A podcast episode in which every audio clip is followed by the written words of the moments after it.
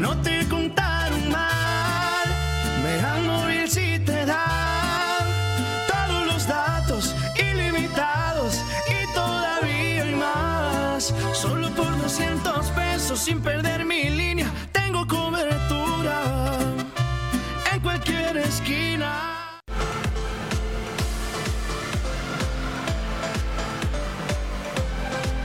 Mega Canal Colima. Muy buenas tardes, ¿cómo está usted? Le agradezco que nos acompañe esta tarde en Mega Noticias Vespertino. Gracias, gracias por estar con nosotros. Ya lo sabe, estamos transmitiendo totalmente en vivo a través de Facebook Live. En esta red social tiene todos nuestros contenidos como Mega Noticias Colima, así nos encuentra.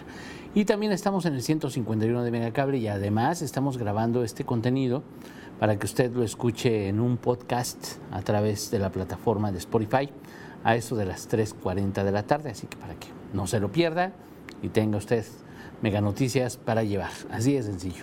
Entonces, pues quédese con nosotros, por favor, que hay bastante, bastante información. Y vamos empezando con, híjole, con las fosas clandestinas allá en el municipio de Tecomán. Ya el viernes por la noche, lo informábamos a través de nuestro portal de Mega Noticias, en Facebook, en nuestras redes sociales, el hallazgo de fosas clandestinas. La verdad es que los avisos llegaron ya un poquito, un poquito tarde, pero ya le informábamos nosotros desde el viernes el hallazgo de fosas clandestinas en el municipio de Tecomán. Sí, el mismo municipio que ocupa el primer lugar nacional en fosas clandestinas. Así, ¿eh? En todo el país, el municipio en el que más fosas clandestinas se han encontrado es el municipio de Tecomán. Ocupa el primer, el primer lugar. Usted que cree que en Colima no nos, no nos operamos, mire, ahí está el liderazgo del municipio de Tecomán. Lamentable, una situación verdaderamente grave, delicada. Y bueno, pues si las autoridades, pero bueno, Ahí está el cuestionamiento. El punto es que el viernes, el viernes confirmaban el hallazgo de fosas clandestinas. Ya nuestro compañero, mi compañero Manuel Pozo, nos decía que bueno, pues fueron cinco fosas las que habían encontrado hasta el momento, hasta el viernes por la noche, que eran primero seis cuerpos, sin embargo, eh, pues luego fueron actualizando que eran en total nueve hasta el momento, hasta el viernes por la noche eran nueve cadáveres los localizados en estas cinco fosas, allá en la comunidad de Madrid, muy cerca, muy cerca del poblado de Madrid, en unos predios en los que están buscando, están haciendo búsquedas desde hace más de una semana. Las búsquedas son eh, la Fiscalía General del Estado, participa también el Ejército Mexicano, la Guardia Nacional, hay policías municipales, estatales, bueno, pues están ahí las autoridades. Aparentemente también hay representantes de la Comisión Nacional de Búsqueda, de acuerdo con lo que nos decían oficiales, mandos de las corporaciones que están ahí trabajando. Eso fue el viernes por la noche. Bueno, pues le adelanto que hoy, hoy lunes 9 de noviembre, pues suman ya 14 los cuerpos, son al menos 14 los cuerpos encontrados en estas fosas. Entre el viernes y hoy, bueno, pues se encontró una nueva, una nueva fosa o varias fosas con eh, al menos cinco cuerpos. Entonces suman al menos 14, 14 cuerpos completos encontrados en estas fosas clandestinas, más los restos óseos que ya habían sido localizados. Todavía no se tiene un conteo exacto de cuántos cuerpos o los restos de cuántas personas puede haber en este lugar. Lo que sí es que suman 14 cuerpos al menos y una cantidad aún no determinada de restos óseos encontrados en estas fosas clandestinas. Son al menos seis fosas clandestinas, las localizadas allá en Tecomán, en, muy cerca de la Comunidad de Madrid. Y bueno, pues ahí está la situación. Déjeme le adelanto. Tecomán el, de acuerdo con el último reporte de la Secretaría de Gobernación, este reporte que fue emitido el mes pasado, pues justo, pues justo hace un mes, de hecho fue el 7 de octubre, estamos a 9 de, de noviembre, hace un poquito más de un mes. La Secretaría de Gobernación, usted recordará al subsecretario de Gobernación, Alejandro Encinas, que bueno, pues él ofreció este reporte en una mañanera con el presidente de la República, Andrés Manuel López Obrador.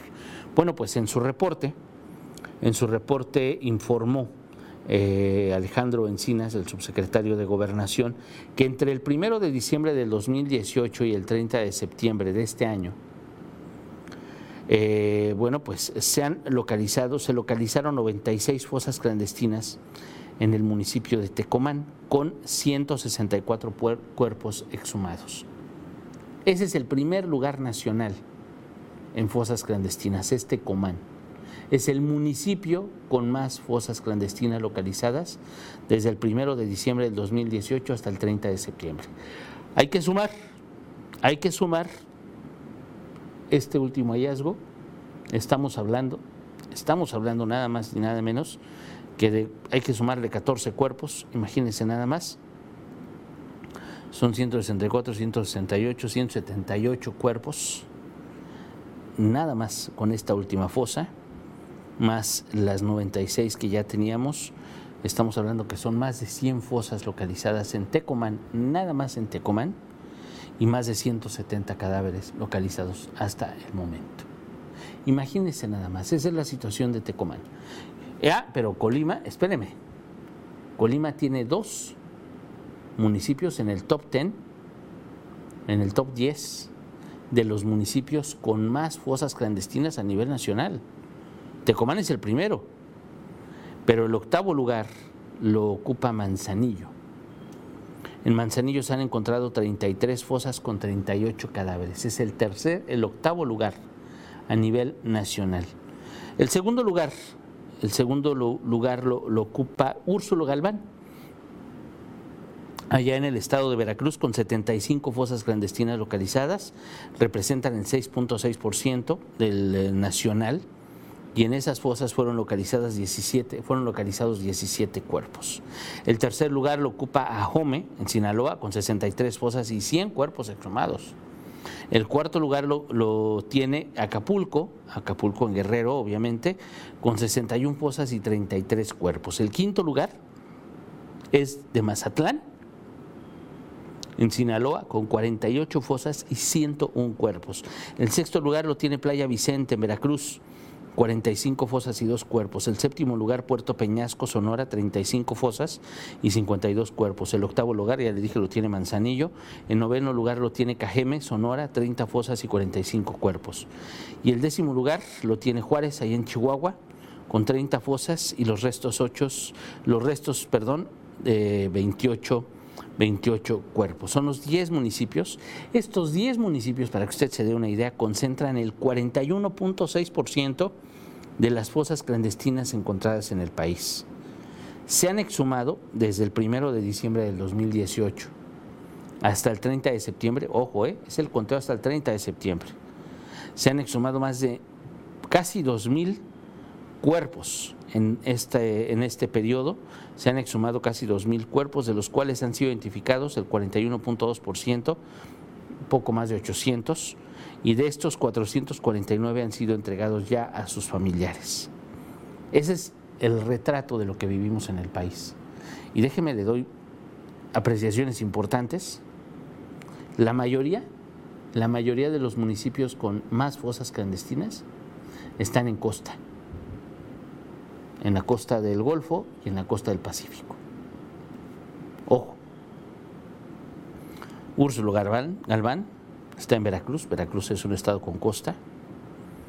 Sinaloa, Guerrero, Veracruz, Sonora, Colima, Sonora, excepto, excepto Chihuahua, porque Chihuahua es frontera. ¿Qué tienen también en común estos estados, tanto del Pacífico como del Golfo? ¿Qué tienen en común estas entidades? El paso de migrantes, la mayoría. En Colima no, porque Colima todavía queda un poco más al sur, Guerrero no. Pero los estados del norte, el estado de Veracruz, son paso de migrantes. Obviamente, un migrante desaparecido ya no regresa con su familia, muy difícil que lo identifiquen. Usted recordará las fosas de, de, Tamaulipas, de San Fernando. Esas fosas en Colima no tenemos nada que pedirle. a lo que hace el cártel, lo que hace el, crimen organizado en Tamaulipas. Porque en Colima podríamos estar peor. Ese es el retrato de cómo está el país. Imagínense nada más. Y para, digo, para ponerle más datos a esta situación, del 2006 al 30 de septiembre del 2020 en México han sido localizadas 4.092 fosas clandestinas y han exhumado 6.900 cuerpos. Desde el 2006 a la fecha han desaparecido 77.171 personas. 77.171 personas han sido reportadas como desaparecidas. Y de esas, el 18% han ocurrido los últimos años. El año con mayor número de denuncias por desaparición fue el año pasado, 2019, con 8.345. Y en lo que va del 2020 iban 4.960 denuncias, casi 5.000. Esperemos no, no romper ese récord del año pasado. Pero el año pasado fue cuando se reportaron más personas desaparecidas en el país. El registro histórico de personas desaparecidas y no localizadas reporta 189 mil personas reportadas como desaparecidas en México, de las cuales 112 mil, o sea, el 59.2%, fueron localizadas. De esas, el 6.32%, o sea, 7.082, fueron encontradas muertas. Esa es la realidad que vivimos en el país. Una realidad muy común entre Colima, una realidad muy común con Veracruz, con Sinaloa, con, con Guerrero. Así nada más, ¿eh? Sinaloa, Guerrero, Veracruz y Colima, pues tenemos el récord. Sinaloa, Guerrero, Veracruz y Colima. Cuatro entidades del país son los que tienen más fosas clandestinas. Y ustedes van a decir, no, pero es que en Colima no estamos como en Sinaloa, el crimen organizado no es igual. No, podríamos estar peor. Guerrero. No sé si usted conozca Acapulco, conozca aquella entidad. De verdad, salvo la zona hotelera, lo demás puede ser tierra de nadie. ¿eh? Mazatlán, usted ha ido a, a Sinaloa. Nos sorprendemos, ¿no? Cómo opera el narco en Sinaloa. Nos sorprendemos cómo operan los Zetas y cómo opera el cártel del Golfo, cómo operan en Veracruz los narcos. Tengo amigos periodistas en Veracruz que, viven asolados por la violencia. Y me preguntan cómo es en Colima. No, pues es que en Colima no nos damos cuenta. Pareciera que no nos damos cuenta, pero la realidad está ahí. La realidad la viven en Madrid, en Tecomán, la viven en Armería, en Manzanillo. Imagínense nada más. Si sumamos las fosas entre los tres municipios, nadie nos arrebata la supremacía por fosas clandestinas en Colima. Y es algo sumamente grave. Sumamente grave. ¿Y qué dicen las autoridades? No, pues estamos trabajando, la estrategia va cumpliéndose, la estrategia va funcionando, hemos bajado tantos delitos y los que están ahí enterrados, los que están ahí muertos en las fosas clandestinas, ¿quién ve por ellos? ¿Quién dice quiénes son? ¿Quién los va a identificar? Los va, imagínense nada más, va a procesar y va a investigar la fiscalía que pierde cuerpos en sus propias instalaciones. Imagínense nada más cómo le vamos a hacer, ¿no? Así pasa. Y estamos hablando nada más de 14 cadáveres en menos de una semana, porque hace una semana más o menos encontraron esas fosas y es donde están trabajando ahí muy cerca de la Comunidad de Madrid. Imagínense nada más. Así es como están las cosas. Entonces, vamos a ver, vamos a ver qué para y cuántas fosas más tienen que encontrar. Porque el problema no es desenterrar cuerpos. Lo que realmente nos interesaría saber, ¿quién los mató? ¿Con qué impunidad en Colima asesinan a alguien y van y lo entierran y no pasa nada? Eso es lo verdaderamente grave. ¿Quiénes son? Eran personas. Todas esas personas que, han muerto, que han sido encontradas enterradas, estamos hablando de más de 170 cadáveres, eran personas. Con la diputada local Anel Bueno, cuando ella la, la encuentran, cuando encuentran su cuerpo en, esta, en una fosa clandestina en Tecomán, había otros tres cadáveres. Eran hombres. ¿Quiénes fueron? ¿Quiénes eran? ¿Cuándo los habían privado de su libertad? ¿Cuándo los mataron? ¿Cómo los mataron? Con ella, con el caso de la diputada, sí hay detenidos. Si hay detenidos, hay una investigación, hay un móvil, hay todo. ¿Lo hizo la Fiscalía General del Estado? No, no, no, olvídelo. Lo hizo la Fiscalía General de la República. La investigación, la detención, todo lo hizo la Fiscalía General de la República. ¿Quién participó en la búsqueda de su cuerpo? Ah, la Comisión Nacional de Búsqueda. Porque el Estado de Colima no tiene la capacidad, no pudo, no supo. Ah, pues tuvo que intervenir el gobierno federal. Un cuerpo de más de 170 que han sido encontrados. Sería interesante saber cuántos de esos más de 170 cuerpos encontrados en Colima ya fueron entregados a sus familiares. Sería importante saber cuántos de esos cuerpos encontrados enterrados en las fosas de Tecomán, de Armería, de Manzanillo, ¿en cuántos de estos casos hay personas detenidas? Sería muy bueno saber en cuántos de estos casos hay senten- perdón, un móvil, en cuántos de estos casos hay sentencias. Claro que es información que sería muy valiosa y no queremos saber no queremos saber datos complicados, datos que, que obstruyan la investigación. No, no, no, no. Hay información que puede ser pública, que debería ser pública y que nadie tiene. Todo se mantiene en la opacidad, en ocultar la información, en que nadie sepa nada. Pero mire, ahí están los cadáveres. Ahí está la situación de todos los días. Y sí, pues hay transparencia en el gobierno federal que dice, no, pues es que hemos encontrado tantas fosas. Qué bueno que haya transparencia en eso, pero pues no nos sirve de nada saber cuántas fosas han encontrado, cuántos cuerpos han exhumado, si no los identifican, si los pierden en el CEMEFO, si no hay detenidos, si no hay investigaciones. No sirven de nada los números nada más así, no sirven de nada los cuerpos nada más así. Porque además todo todo queda en impunidad. Y si no es así, pues por lo menos así parece, parece que todo queda en impunidad. Parece que pues no les interesa que la gente sepa qué pasó. ¿Qué está pasando allá en, en Tecomán? ¿Y, las policías, ¿Y la Policía Municipal? ¿Y la Policía Estatal? ¿Y la Guardia Nacional? ¿Y el Ejército? ¿Y la Marina? Estamos hablando de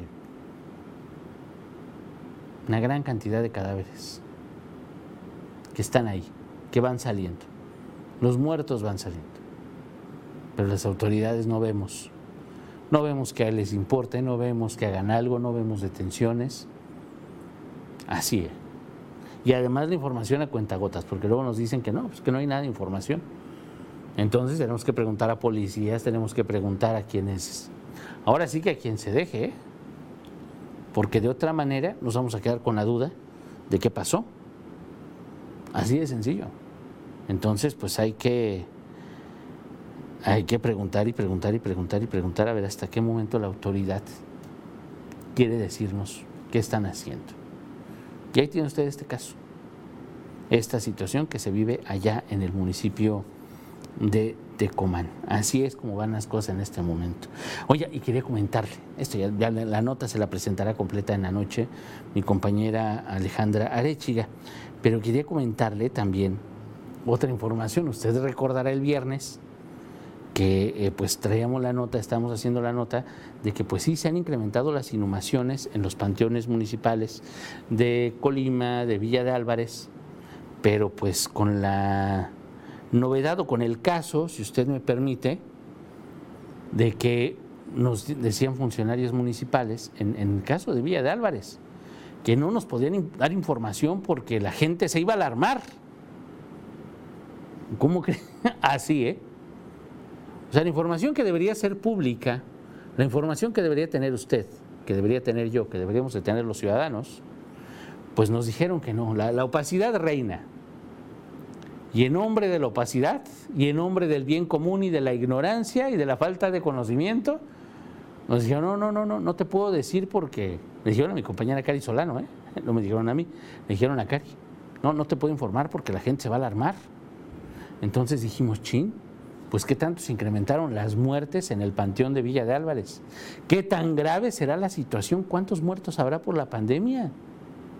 ¿Qué pasará? ¿Qué estará pasando? ¿Y por qué no, no, no, no lo hemos visto? ¿Por qué la autoridad no lo ha informado? ¿Por qué no lo transparentan? Y, y el gobierno del Estado y la Fiscalía y todos empezamos a preguntar como locos. Yo, porque al final nuestro trabajo es preguntar y saber qué está pasando. Bueno, pues hoy por la mañana, hoy por la mañana mi compañera Carisolano platicó con el alcalde de Villa de Álvarez, Felipe Cruz Calvario, y él le dijo, ah, sí, para que usted si está parado, siéntese. Digo, perdón, esa era parte de sarcasmo, ¿eh? no, la situación sí es delicada. Este panteón ya no le quedan ni seis meses de vida. Así, ya está por cerrar, le quedan 10 tumbas, le quedan 10 fosas, le quedan espacio para, para 10 personas, nada más. Ya no cabe nadie más. Ya están viendo desde el, ¿qué será? A principios de año, desde principios de año pues ya se veían, eh, se estaban buscando predios que necesitan 10 hectáreas para hacer un nuevo panteón municipal en Villa de Álvarez. Digo, la situación sí es complicada, pero pues no quiere decir que se van a quedar los cuerpos sin ser enterrados, etcétera. Quedan pocos espacios, así muy, muy pocos espacios en este panteón municipal. Sí es delicado, pero pues no sé si sea para que usted se alarme, para que yo me alarme, nos alarmemos, pero pues sí es para que tengan soluciones. Como lo hicieron saber los funcionarios el viernes, pues no es así, o sea, sí es una situación delicada. Además es algo que ya había identificado el, el ayuntamiento desde que entró la administración, desde que entró la administración municipal, ya sabían que ese panteón ya estaba lleno prácticamente, que el panteón municipal de Villa de Álvarez ya estaba lleno. Y lo que nos decía hoy el alcalde, Felipe Cruz, que le dijo mi compañera Cari Solano hoy, es que sí, ya están buscando predio, ya está lleno prácticamente este, este panteón municipal y, que bueno, pues ya están, están trabajando en eh, ver a dónde van a, van a mandar los, los cuerpos, que se ha incrementado 30% la cantidad de inhumaciones, la cantidad de muertes en el municipio. Sí hay un incremento, no necesariamente por el COVID, porque también la violencia tiene mucho que ver y otras enfermedades y otras cuestiones también tienen mucho que ver. Eso fue lo que nos dijo. Ya nosotros seguiremos preguntando, vamos a seguir preguntando. Pero pues así como que para que siéntese porque no sabemos qué va a pasar, no. Los cuerpos no se van a quedar en la calle, invariablemente. Entonces, pues tiene que hacer la chamba el ayuntamiento de Villa de Álvarez. De verdad, mal por los funcionarios opacos, mal por los funcionarios que pretenden, que buscan cómo ocultar la información cuando debería ser información pública. Porque eso sí, la gente se va a alarmar porque quedan cinco, seis espacios, diez espacios en el Panteón Municipal. Pero ¿en qué momento nos van a decir, ah, ya encontramos un predio, ya lo estamos negociando, ya vamos a tener un panteón nuevo?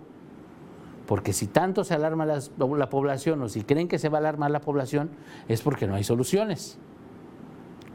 Y entonces ahí vamos a encontrar el problema de que un día pues, no va a haber lugares en el panteón y pues hay que dejar las cajas allá afuera, ¿no?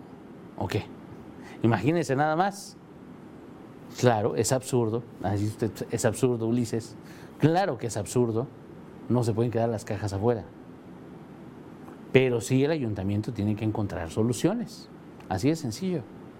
Si no es ahí, va a ser en otro lugar, van a tratar, tienen que buscar hacia dónde se van a dirigir los cuerpos, que, a dónde los van a llevar, hacia dónde van a llevar los cadáveres, a dónde van a ser los entierros porque ciertamente sí ha habido un incremento, pero pues tampoco no es así como que se incrementó el 200% la cantidad de muertes. Ahora por COVID. Entonces ahí tiene usted, sí hay una crisis, sí la autoridad está buscando a dónde van a enterrar sus muertos, en Villa de Álvarez. Hasta ahorita no hay un predio que ya esté listo, que esté planteado, que vaya a ser utilizado por esta razón. Entonces, pues vamos a tener paciencia, vamos a ver qué es lo que pasa, qué es lo que hacen las autoridades. Lo que sí le puedo decir es que este tema no es nuevo. Ya a estas alturas ya debieron resolverlo, ¿eh? pero no lo han hecho. ¿Por qué? Yo tampoco lo sé. Sí le preguntó mi compañera Cari Solano y bueno, pues dice que están trabajando, están buscando, pero todavía no hay nada concreto al respecto. Pero ahí tiene usted la información, es algo de lo que vamos a platicar hoy por la noche. Don Martín Octavio Magallón, le mando un abrazo, muy buenas tardes, gracias por seguirnos, por seguirnos esta, esta tarde aquí en Mega Noticias eh, Vespertino, gracias por acompañarnos en nuestra transmisión. Yo le agradezco, le agradezco muchísimo que haya estado, que haya estado con nosotros a lo largo de estos de estos minutos. Y pues así, así las cosas. Y ya para cerrar, déjenme le platico rápidamente. Usted recordará que el año pasado el gobernador pues había eh, intentado socializar la construcción de un libramiento eh, terrestre, un libramiento, una carretera, una autopista, pues para evitar que los camiones de carga, que los tráileres eh, circularan por el libramiento ejército mexicano. Ya se había negociado, ya había platicado con diputados, pero pues al final no hubo recursos. El gobierno federal ha recortado a los estados de manera impresionante. Entonces, pues imagínense nada más. Hoy el gobernador anunció, llegó una empresa, llegó una empresa que dijo, ah, ¿sabes qué? Yo hago el libramiento, yo me encargo de eso, nosotros nos encargamos, contratamos a empresarios locales, nos asociamos con fulano, sutano, mangano, no va a ser dinero público, pero déjanos construir el libramiento. Entonces dice el gobernador, dice el gobierno del estado, no me va a gastar, no, me va a costar, voy a, a librar de vehículos pesados una vía que es prácticamente urbana. Digo, es la autopista Colima, es la autopista Guadalajara-Manzanillo, en la parte que se llama Ejército Mexicano, libramiento del Ejército Mexicano. Pero entonces los empresarios dicen, ¿sabes qué? Pues no te va a costar, pero vamos a poner caseta. En esa caseta pues vamos a cobrar una lana por pasar por ahí. Me vas a mandar todos los camiones de carga, me los vas a mandar por esta vía. Ahí es donde va a estar el negocio de las concesionarias, donde va a estar el negocio de los constructores, ahí es donde va a estar su negocio. ¿Qué vamos a ganar los ciudadanos? Pues ya, vamos a tener libre ejército mexicano, que va a ser prácticamente una avenida. Así de sencillo va a ser prácticamente una avenida urbana. Ya los tráileres o camiones de carga que veamos son los que vienen de la ciudad, los que tienen una intención de quedarse aquí en Colima, etcétera, etcétera. Pero los que van de Guadalajara a Manzanillo o Manzanillo a Guadalajara, pues ya van a pasar por esta vía. ¿Cuál es el plan? Son 23.5 kilómetros que más o menos empezarían por la zona militar. Yo creo que adelantito de la zona militar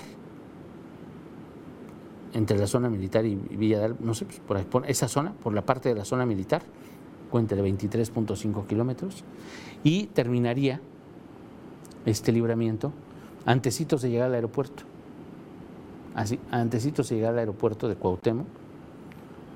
Hasta ahí, ese sería ese tramo de 23 kilómetros. Los camiones de carga, los tráileres, se desvían, rodean la ciudad y salen, le digo, allá por Loma de Fátima, salen allá por, por, la, zona de la, de la, por la zona militar. Ese va a ser el rodeo, 23.5 kilómetros, va a haber una caseta. De acuerdo con las primeras proyecciones, el costo será de 40, 50 pesos por vehículo. Ojo, ¿eh? Y algo que me parece interesante y que podría ser positivo es que los vehículos con placas de Colima no van a pagar cuota, no van a pagar peaje. Pero si usted trae placas de otros estados, pues iba a pagar 40, 50 pesitos. Y ahora, si usted, si usted viene en camión, viene en tráiler, así de sencillo, los tráileres van a pagar 160 pesos aproximadamente por una caja, un tráiler en full, como se le conoce, pagaría alrededor de 160 pesos. Con esto se pretende eh, que se cobren, la, obra costará alrededor de 1.200 millones de pesos. Oiga, nada más, ¿eh? 1.200 millones. Entonces, esa obra eh, se pretende que empiece en diciembre y que esté terminada oiga nada más, ¿eh? es un récord, y que esté terminada antes de que termine la administración actual. Entonces no van a tener, pues van a tener prácticamente un año para echarle ganas, ahora sí que terminarla, y que empiece a operar. Este dinero, las cuotas, las casetas de peaje, van a ser administradas obviamente por las concesionarias, por quienes construyan la carretera, van a tener que recuperar su inversión. Inversión que irán recuperando de acuerdo con el paso de vehículos. Ya en la noche mi compañera Alejandra Arechia nos presentará completa, completa la nota, pero pues sí se prevé que, que se tenga concluida la carretera, les digo en un año, y la inversión la recuperen en unos cuatro o cinco años. Aunque ojo, se prevé una concesión hasta por 30 años, que ahí es donde vas, donde, donde tenemos que revisar los recursos. Sí, suena muy bonito. ¿Le parece sospechoso? Ah, claro, también. Tenemos que revisar los recursos. No van a ser recursos públicos, pero vamos a ver quién va a ganar y con qué van a ganar. Sí tenemos que estar muy pendientes de cómo va a estar ahí el negocio. Porque ahora, la administración de Nacho Peralta la va a construir, pero la va a cobrar y va a ganar la siguiente administración. ¿Usted piensa mal? ¿Cómo cree? No piense mal. Pero bueno, ahí, ahí tiene usted cómo están las cosas. Vamos a ver, vamos a ver para dónde va todo esto. Por lo pronto yo le agradezco mucho su atención. Lo veo mañana a las 3 de la tarde en Mega Noticias Vespertino. Mi compañero Manuel Pozos mañana en algún punto de la ciudad, en algún punto del estado, donde usted nos diga, donde usted nos mande, nosotros ahí estaremos. Usted nada más denuncie. Díganos, Ulises, está pasando esto, Mega Noticias, está ocurriendo esto. Esto está mal. Nosotros vamos. Confíe. Le agradezco mucho su atención y hoy a las 7.58 de la noche, mi compañera Dinora Aguirre Villalpando con toda, toda la información del día y nuestros temas de Mega Noticias. Muchísimas gracias por acompañarnos. Muy buena tarde. No te contaron mal, Megan Móvil si te da todos los datos ilimitados y todavía hay más. Solo por 200 pesos sin perder mi línea, tengo cobertura esquina.